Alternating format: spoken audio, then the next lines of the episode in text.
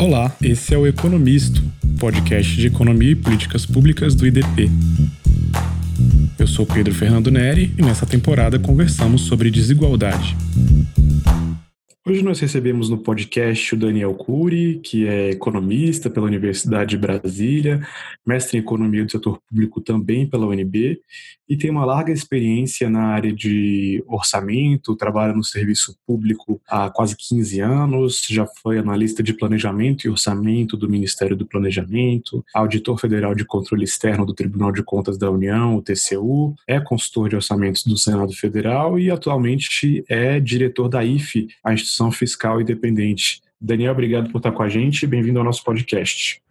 Eu que agradeço o convite, Pedro. É um prazer estar aqui conversando com vocês. Daniel, eu queria falar é, hoje sobre teto de gastos, é um tema que acho que é controverso desde a sua instituição, mas está especialmente saliente nos últimos meses por conta da pandemia. Para o ouvinte que está menos familiarizado, eu vou começar fazendo uma, uma, descrição simples do teto. Acho que é importante a gente fazer essa digressão. O teto de gastos é aquele que foi criado pela Emenda Constitucional 95 de 2016, então está aí no seu é, quarto ano. O teto é basicamente uma. O que a gente chama de por teto de gastos é a regra que, digamos, exige que a União não gaste gaste mais do que gastou no ano de 2016 para as despesas primárias, indexadas pela inflação, tem uma outra ressalva ali em relação a 2017, mas vamos deixar isso de lado por enquanto. A União pode remanejar os gastos é, abaixo desse teto, mas ela não pode passar desse limite. Nesses anos todos, a gente viu que o teto de gastos não resolveu todo o problema fiscal, né? a gente mantém déficits primários desde 2014, mas o teto ainda assim é bastante polêmico. Então eu queria começar conversando com você, Daniel, sobre como que foram esses primeiros anos do teto, que despesas foram mais afetadas, quais foram menos afetadas, quais foram aquelas que ficaram, digamos, neutras? O que, que o teto de gastos afetou nesses primeiros anos de vigência? Bom, é, como você colocou, né, o teto foi criado ali no, no, final de 2016 e passou a valer mesmo a partir de 2017. Então você tem três anos, né, ali 2017, 18, 19 já completos e tem 2020, esse ano totalmente atípico, né. Mas a gente pode dizer ali que ao longo desse primeiro triênio do teto, né, com anos mais normais, digamos assim, né, o orçamento ele Assim, ele passou a destinar uma fatia maior para a Previdência, uma fatia maior para servidores, benefícios de servidores, né? Também para o BPC, né, que é o benefício de prestação continuada, é um, é um benefício assistencial, né, voltado para idosos deficientes, e de certa forma ele se movimenta, né, a evolução desse gasto está muito relacionado com a transição demográfica também, então ele tende a crescer mais do que a inflação, assim como os gastos do RGPS, né, de previdência de forma geral. Por outro lado, você teve uma redução dos gastos com educação, especialmente se você tirar pessoal, é, gasto ali com custeio né, da, dentro da educação, com algumas políticas que a, que a União financia, né, até por meio de transferências a outros entes. É, você teve uma queda dos subsídios, né, ali, aí você tem uma influência muito forte da instituição da TLP, né, Pedro, em substituição à TJFP, que indexa financiamentos ali por exemplo, do, do BNDES, né? Uhum, uhum. E você também tem uma, uma queda expressiva dos investimentos, né? Construção, aquisição de ativos, né? Se você pegar uma política específica, por exemplo, Bolsa Família, ele meio que andou de lado, não mudou muito nesse período, né? A participação dele dentro do orçamento e a saúde também não mudou muito, né? Agora, toda essa evolução, essa composição e como ela, ela tem variado ao longo do tempo, é, isso era mais ou menos parecido com o que acontecia já há alguns anos mesmo antes da instituição do teto. O teto não, não inicia a nossa experiência com regras fiscais, a gente já tem 20 anos de LRF, 20 anos tendo que cumprir metas de resultado primário, por exemplo, bem como outras regras fiscais, né? E você já vinha ali de um histórico ali de, de endividamento crescente, né, dificuldade de cumprir metas de resultado primário, né, receitas menos despesas primárias. Então, o teto, ele, ele eu, eu, realmente acho que é importante a gente não exacerbar muito o efeito direto do teto sobre essa evolução da despesa primária nesses primeiros três anos. Né? Até porque você cumpriu o teto com uma relativa, uma pequena folga ali nesses três anos. Né? E você tinha a meta de resultado primário incidindo indiretamente sobre a despesa, né? porque você estabelece uma meta e dependendo do comportamento da arrecadação, né, frente ao que você, frente a essa meta, aí você realmente você cria limites para a despesa ao longo do ano. Né? Você também tinha um endividamento alto, né? A gente pode até citar que a gente teve governos, se a gente não tivesse o teto, mas teve governos com viés um pouco mais fiscalista. No governo Temer, pelo menos na promessa, o governo Bolsonaro nesses primeiros anos, na pessoa ali do, do ministro da Educação, né, tinha uma promessa de uma política mais fiscalista. Né? Então, assim, eu realmente acho difícil imaginar que o cenário teria sido muito diferente sem o teto né, que as despesas primárias teriam sido muito diferentes nesses primeiros três anos, pelo menos. Né? Agora, assim, o teto, Pedro, e, a adoção de regras fiscais em geral, né, ele tem um efeito sobre expectativa. Isso tende a se refletir nas taxas de juros que incidem sobre a dívida. Então, assim, em tese, o prêmio de risco né, que, os, que quem financia o governo exige né, do Tesouro, ele passaria a ser menor. Se isso é verdade, né, se a adoção de regras por si só, ela afeta a percepção de sustentabilidade fiscal, mesmo que o teto não, tinha, não tenha tido um efeito relevante para a despesa primária, que é onde ele incide mesmo, né, ele ainda assim teria tido um impacto fiscal é, via despesas com juros e os juros que incidem sobre a dívida, né? Esse assunto, assim, é, você sabe, né, gerou uma, tem gerado uma certa controvérsia né, recentemente. Algumas pessoas defendem que não é bem assim, os juros não caíram por causa do teto, mas houve outros fatores, como o próprio desaquecimento da economia, o que é verdade, e alguns fatores externos. Né, tem uma evolução, né, na época em 2016 teve um aumento do preço do barril, você tem também outros fatores, como commodities, até o comportamento da economia americana, que costuma afetar muito o financiamento de dívida, da dívida em países emergentes, né? Então, uma série de, de outros movimentos ali na economia mundial e mesmo brasileira aconteceram na época da criação do teto. Né? E, assim, de fato, esse movimento de queda dos juros, ele foi observado em outras economias parecidas com a nossa, o que também não é novidade, né? A, evolução do prêmio de risco, ele, assim, ele tende a um certo comovimento ali, né, com outros países parecidos, né? Então não é só no Brasil. A questão é que tudo isso pode ter sido verdade e ainda assim a adoção do teto poderia ser um dos fatores a explicar a redução de juros no Brasil, né?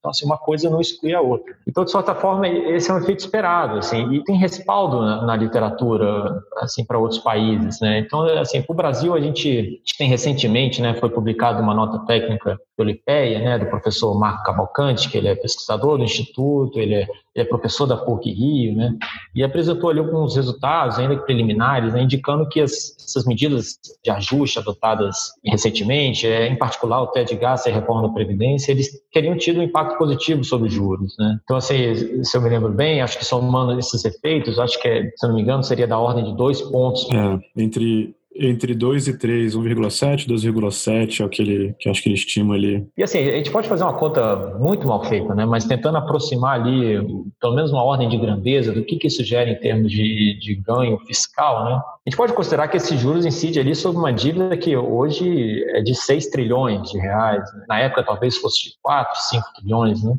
Então, uma redução de um ponto percentual, a gente está falando ali mais ou menos, né? Por favor, todas as ressalvas nessa conta, mas uma, uma coisa expressiva, na casa de 40, 50 bilhões de reais por ano. Então, é só para deixar claro que é um impacto muito expressivo, né? especialmente se a gente comparar é, com algumas despesas primárias. O, Pedro gosta de, de, usar como moeda o Bolsa Família, né? que realmente é, é, na casa dos 30, 30 e poucos bilhões, né? deve ser o ano que vem. Então, é, é um impacto por ano ali, é, se isso tudo é verdade, superior ao gasto, por exemplo, com Bolsa Família. Então, assim, se você adota uma regra fiscal mais rígida né, e que mostre um compromisso maior com sustentabilidade das contas, é natural que quem financia o Tesouro passe a cobrar um prêmio menor para isso, né? tudo mais constante. Né? Isso também não significa dizer que o efeito sobre os juros é a única coisa que você vai considerar na hora de adotar uma regra. Eu acho que esse é o exagero do outro lado. Né? Até porque a expectativa em torno de uma regra pode muito bem se frustrar. Agora, esse é um efeito que tem amplo respaldo na literatura. Né? A gente deveria ver com naturalidade que isso possivelmente aconteceu no Brasil. E assim, o outro, no outro sentido, né, se você retirar ou flexibilizar uma regra fiscal, tenderia a elevar esse prêmio. Né?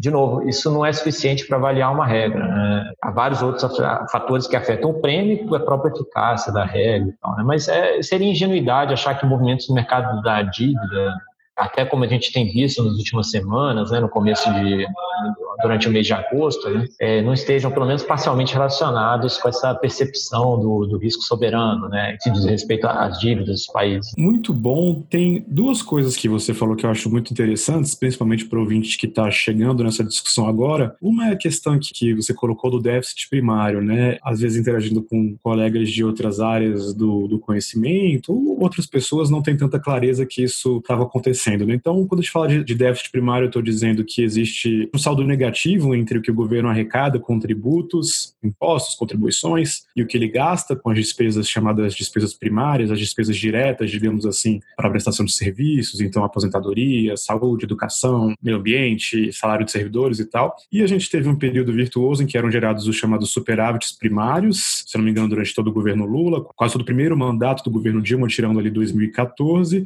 o que queria dizer que o governo, como ele gastava menos do que ele arrecadava, ele conseguia poupar um pouco para bater da amortização e dos juros da dívida. Isso mudou em 2014 e a gente passou a ter déficits eu acho que muita gente não tem essa clareza ainda. Às vezes você conversa com alguém, a pessoa acha que o governo, é, na verdade, está poupando ainda para pagar dívida, o que não está acontecendo. E, como você lembrou, o, o, ministro da Economia, Paulo Guedes, tinha uma promessa na, na campanha de 2018 de zerar o déficit primário já no primeiro ano, e a gente vê que isso não vai acontecer. Né? Acho que as projeções da IFE, mesmo em cenários talvez otimistas, sejam de déficits primários até 2030 ou mais. Né? Não, não sei como é que está essa coisa dos cenários. A gente, a gente está no sétimo ano, né? 2014 foi o primeiro ano de déficit, a gente está no sétimo ano. Esse ano é muito atípico, mas mesmo se não houvesse pandemia, a gente teria um déficit. O próprio governo já esperava, né? A meta dele era ali na casa de 130 bi de déficit né, para a União esse ano. E, bom, lá na IFE, nossas projeções, é, elas não indicavam superávit primário, né, a gente voltar ali para o terreno positivo, né, é, receitas maiores do que despesas, se eu não me engano, era até 2026 ou 2025, ou seja, a gente completaria mais de uma década aí tendo déficit primário. É, então, quando a gente não tem superávit, quer dizer que a dívida está subindo, né, porque o governo está gastando mais do que ele arrecada, e eu, é, pelo que eu me lembro da discussão do teto de gastos ali em 2016, boa parte da crítica ou da resistência a ele era no sentido de que o governo passaria a economizar excessivamente a receita dos tributos, né, digamos, poupar, para pagar dívida e juros, e a gente vê que, na verdade, é, pelos cenários que a gente tem hoje, isso não vai necessariamente acontecer. E uma segunda coisa, Daniel, que você falou que eu acho interessante é essa questão dos juros. Isso, eu lembro até nas discussões de reforma da Previdência, muita gente não tem tanta essa clareza sobre o efeito que a política fiscal pode ter sobre os juros. Eu lembro que em uma determinada discussão é, sobre a reforma da Previdência eu trouxe esse efeito potencialmente virtuoso que poderia acontecer, alguém falou: ah, não, ah, pronto, agora a reforma da Previdência resolve todos os problemas. E o que para mim era bastante é, evidente, né? Não que, de novo, como você colocou muito bem, essa seja a única coisa que a gente vai considerar quando faz uma, uma regra fiscal, mas se eu tenho um devedor, ele está se endividando mais, potencialmente vai ter dificuldade de pagar essa dívida, Assim como acontece com pessoas físicas, é natural que os credores passem a exigir condições mais, digamos, duras, né, de financiamento, às vezes prazo, mas também é, o custo dessa dívida, o preço desse empréstimo, que são juros, e aí os juros aumentam. Né? Então, não à toa, a gente teve em 2015 um desembolso de juros historicamente alto em relação ao PIB, numa época que a gente ainda não tinha conseguido fazer ajuste fiscal, ainda no governo Dilma, e, ironicamente ou não, é no governo Temer e no governo Bolsonaro que essa conta de juros começa ou cede de maneira mais substancial. E eu acho que esse efeito dos juros é um efeito interessante porque você esclareceu muito bem que isso tem um impacto sobre a própria dívida, mas isso tem um impacto sobre a economia, né? Os juros que se cobra do governo é o piso do que vai ser cobrado para os empreendedores, para as famílias, etc., porque o governo tem uma capacidade de pagar maior do que todo mundo tem. Ele pode exigir que as pessoas paguem a dívida dele por meio de, de tributos, ou ele pode, no limite, imprimir dinheiro. Então, é até o que a gente chama na, na teoria de finanças da taxa livre de risco, né? Uma espécie de piso para o resto da economia, porque sempre os outros, enfim, é, financiamentos tendem a ser mais difíceis para para os credores do que a dívida da União. Então, quando os juros do, da dívida do governo sobem, fica mais difícil pegar emprestado e empreender e gerar oportunidades para todo mundo. Então, acho que já é um insumo para uma controvérsia que eu queria trazer com você, que é aquela discussão sobre teto de gastos, desigualdade, teto de gastos e, e racismo. Quer dizer, o ajuste fiscal, a gente não tem que olhar só para as despesas que, tão, que ele eventualmente vai cortar, mas ele tem esse outro efeito de exigir menos recursos da sociedade para financiar o Estado, e isso tem efeitos é, na geração de oportunidades. Então eu queria puxar com você é, alguns pontos que aparecem muito nessa discussão. Uma é a controvérsia sobre teto de gastos e saúde. Afinal de contas, o teto de gastos reduziu os gastos com saúde? Eu acho que aí esse é um dos assuntos realmente que a gente vê talvez exagero, né, de parte a parte, as pessoas realmente ficam presas em algumas narrativas, em algumas bolhas. Isso não é uhum não há problema necessariamente, né? Até, até fazendo um parêntese, né? Eu acho que a, a regra de a regra do teto, ela, é, ela tem uma qualidade que é ser muito simples. E eu acho que isso atrai muitas pessoas para o debate público, né? Isso é ótimo, né? Isso não tem como achar ruim, né? Que as pessoas participem de um assunto até que costuma ser meio árido ali para as pessoas, né? mas ele tem talvez o, o ônus de você criar narrativas muito exageradas, usar muitas figuras de linguagem, metáforas, até porque o nome teto de gastos ele é um convite a você fazer metáforas, né? Eu sou bastante crítico também, porque o pessoal começa a falar de chaminé, piso, uma coisa meio assim, meio esquisita. Mas assim, fechando o parêntese, né? Assim, eu... já, já tem, só para te interromper um pouquinho, desculpa, já tem a Clara Boia também, outro dia lido. É, eu acho assim, eu acho que se tem um motivo para terminar, para acabar com o teto de gastos, é, é, é para acabar com essas metáforas, assim, porque realmente as pessoas ficam pensando qual a melhor metáfora para usar, né?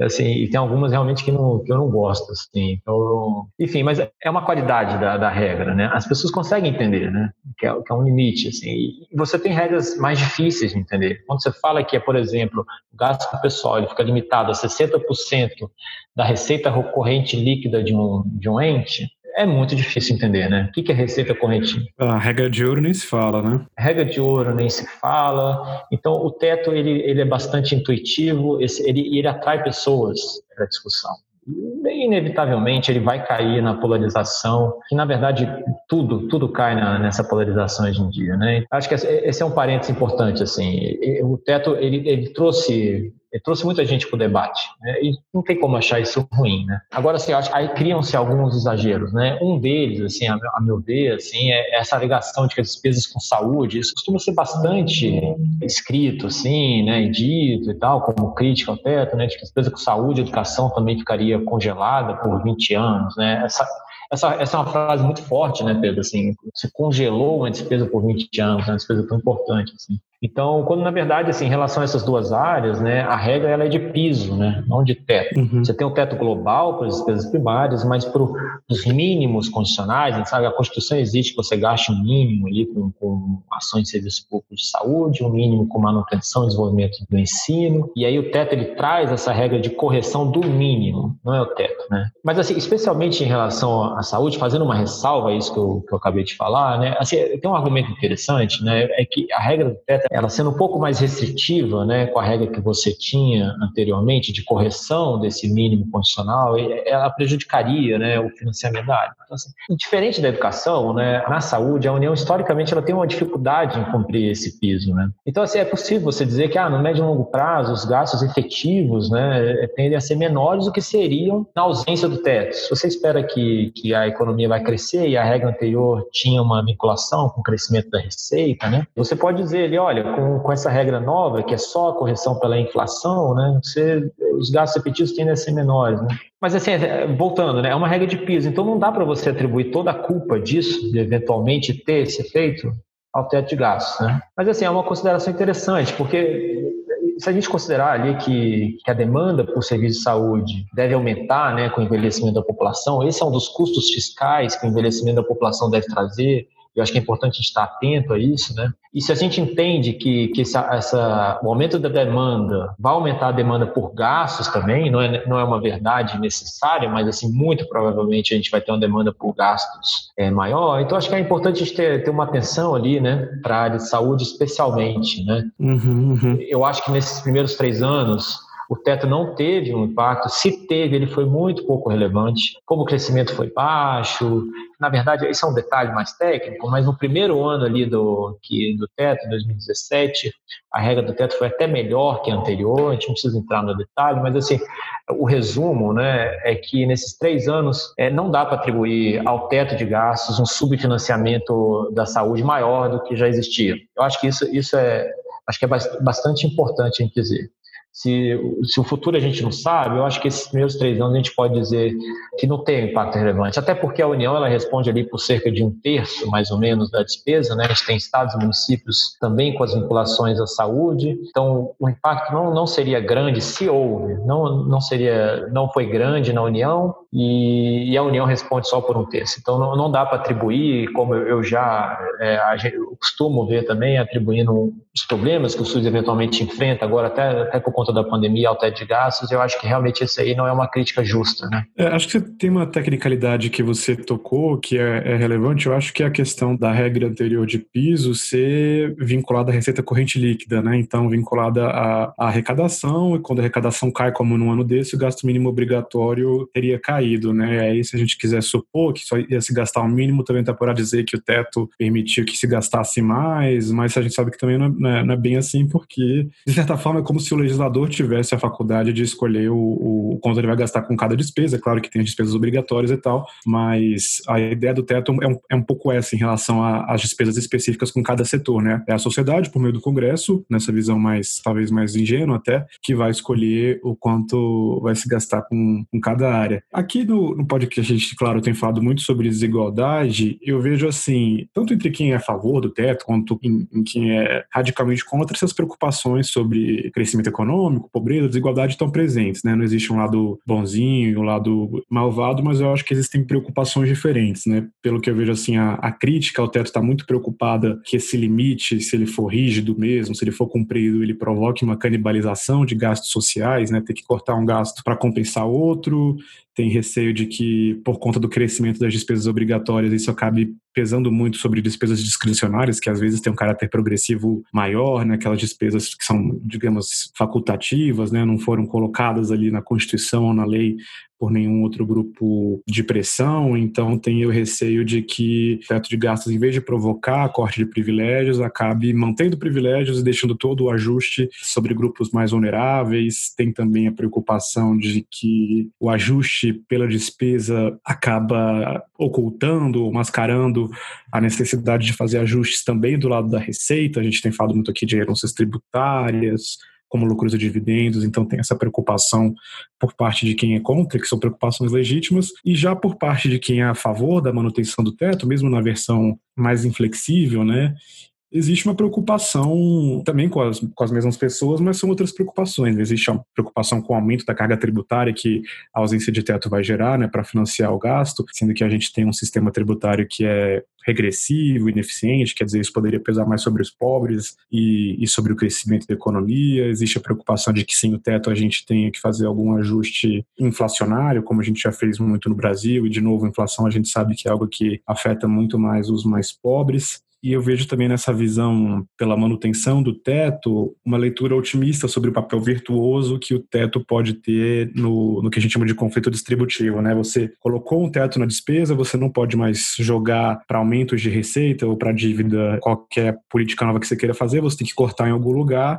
E aí existe a visão de que você estaria fortalecendo a democracia, fortalecendo a discussão sobre o orçamento público e que isso poderia ou tenderia a levar à revisão de toda sorte de privilégio, já que agora eles seriam confrontados, né? Se você quer aumentar um salário de um servidor que ganha bem, você vai ter que cortar em algum lugar. Se você quer aumentar proteção aos mais pobres, você é, necessariamente vai ter que endereçar peitar alguém que, que ganha mais. Então eu acho que é importante qualificar isso de que é, você falou, falou de maneira bem sábia assim, né, sobre a, a, polarização, né? E existe gente bem intencionada dos dois lados do debate que tem preocupações muito semelhantes, provavelmente imaginam uma sociedade ideal de forma muito parecida, mas discordam sobre esse mecanismo. Né? Então acho que isso é uma coisa que é interessante. E aí eu queria chegar então numa, numa última questão que eu queria ver com você, que eu acho que muito desse debate depende do que, que é exatamente o teto de gastos e hoje existe uma incerteza sobre o que ele é. Né? Em 2016 a gente discutia muito o teto de gastos como sendo uma espécie de limite flexível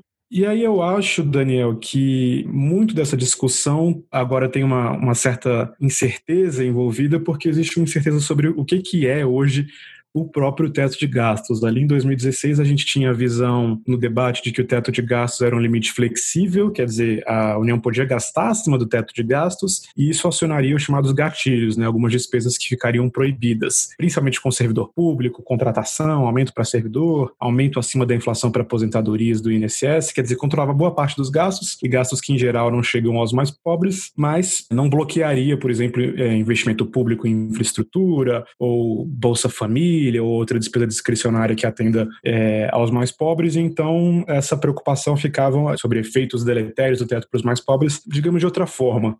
E mais recentemente prepondera uma outra visão de que o teto de gastos é rígido, ele tem que ser cumprido, até tem uma filigrana assim de redação do texto da Constituição. E é isso de outra história, né? Se o teto de gastos pode ser ultrapassado com despesas que não são proibidas como servidores, eu dei o exemplo de investimento em infraestrutura e Bolsa Família, ou se tudo tem que estar abaixo do teto. Então, acho que muito do debate das polêmicas, das controvérsias, das brigas sobre o teto de gastos remetem a essa questão fundamental sobre o que, que é, é o teto de gastos. E eu queria ver, então, como é que se vê essa, essa controvérsia, essa discussão. O que, que é o teto de gastos, afinal? É, de fato, tem essa discussão ali, né? O teto, ele impõe uma, um, um limite e ele mais, mais ou menos dá um aviso, né? Olha, é, não, não, necessariamente o legislador ordinário, aquele que, que cria despesa, né, cria gastos tributários, enfim, cria todas as políticas né, necessárias ali na visão do, do Congresso dos representantes da sociedade. Não necessariamente o, o engajamento político, né, às vezes muito influenciado pelo momento, ele vai levar uma trajetória que permita você caminhar dentro do teto. Então é por isso, assim, isso está bem alinhado com a literatura, que a gente tem os chamados mecanismos de correção. Se você superar o teto, né, você acione esses mecanismos de correção. E como você falou, é, esses mecanismos eles são muito voltados à despesa obrigatória, é, que é aquela despesa que só pode ser mudada por, por emenda constitucional ou por lei, né? De fato, fica focado ali em servidores, né? Congelamento de salário e reajustes ali de despesas obrigatórias acima da inflação. De certa forma, esses mecanismos de ajuste, de, de, de ajuste compulsório previstos, eles são difíceis de lidar. Imagina você conviver alguns anos ali com, com salários congelados e com dificuldade de fazer concurso, né? Você só pode repor algumas vacâncias você incidir, né? Nesse, nesses gatilhos e tal, mas de fato você permite ali que você conviva, assim, é, acho que faz parte da regra o rompimento, né? Porque não necessariamente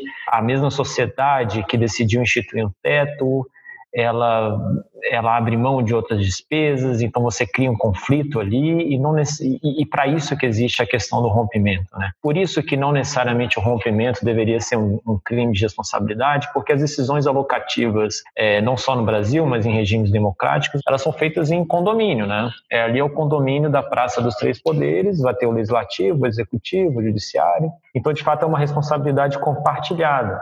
E é, deveria ser um pouco mais natural né, que o rompimento pudesse ocorrer. Mas, de fato, como parte dessa polarização da discussão, né, você criou muito uma expectativa de que o teto tem que ser cumprido a todo custo, você deveria ter uma comunicação melhor, sendo um pouco crítico, eu acho que a condução desse assunto pelo governo, acho que não foi das melhores, né? Então, assim, e, e comunicação para geração de expectativa em economia e para a sociedade como um todo, né? Importa muito. Então, assim, acabou que você gerou uma visão muito dominante de que, olha, você cumpre a todo custo o teto de gastos, quando muitas vezes isso não é o desejo da sociedade expressa por meio do, dos seus representantes. Né? Você tem toda uma discussão agora de uma renda básica permanente, que pode ser um excelente legado ali, se bem desenhado, né? um excelente legado desse momento difícil que a gente está passando, né? e é uma despesa que, pela regra atual, deveria fazer parte do teto, e que, assim, fazendo o link com a questão da desigualdade, né? e que teria um impacto, né? a gente está vendo um impacto muito expressivo na desigualdade, e aí, como as regras fiscais podem lidar com isso? Né? Então, assim, eu tendo, isso é uma visão muito pessoal, eu tendo, eu tendo a ver com naturalidade a questão do rompimento, até para que você possa continuar fazendo as despesas que você pretende e, eventualmente, discutir um aperfeiçoamento desse arcabouço. Né? Agora, de fato, a condução da toda, toda essa questão envolvendo de gastos, eu acho que não foi legal e, e, acaba que cria uma expectativa muito grande ali em torno do, do que, que vai acontecer, né? assim, do compromisso efetivo do governo com a prudência, né? a disciplina fiscal. Excelente, Daniel. A gente acabou conversando bastante, né? Bota duas pessoas que gostam do assunto.